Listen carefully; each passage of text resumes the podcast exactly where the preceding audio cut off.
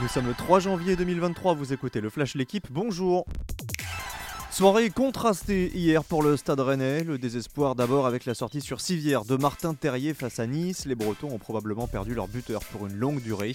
Suivi d'un grand bonheur à la 89e minute et le but de la victoire signé Bourigeau. Rennes s'impose 2-1 et revient à 2 points de Marseille. Vainqueur plutôt et sur le même score de Montpellier.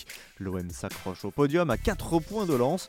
Dans les autres rencontres du jour en Ligue 1, succès 3-2 de 3 à Strasbourg et nul 1 partout entre Lille et Reims.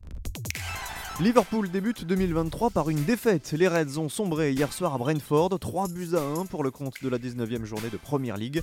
Conséquence au classement, Jürgen Klopp et ses hommes pourraient pointer à 18 points d'Arsenal ce soir en cas de succès des Gunners face à Newcastle dans ce choc au sommet entre le premier et le troisième du championnat. Un peu plus au nord, il y avait le Old Firm hier en Écosse, le derby entre les Rangers et les Celtics. Score final, 2 buts partout.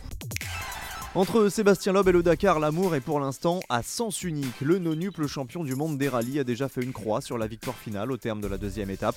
Victime de trois crevaisons, Loeb est relégué à 1h21 du leader espagnol Carlos Sainz. Hors catastrophe, l'Alsacien ne remportera donc pas le Dakar pour sa septième participation, lui qui avait pris la deuxième place en 2017 et 2022.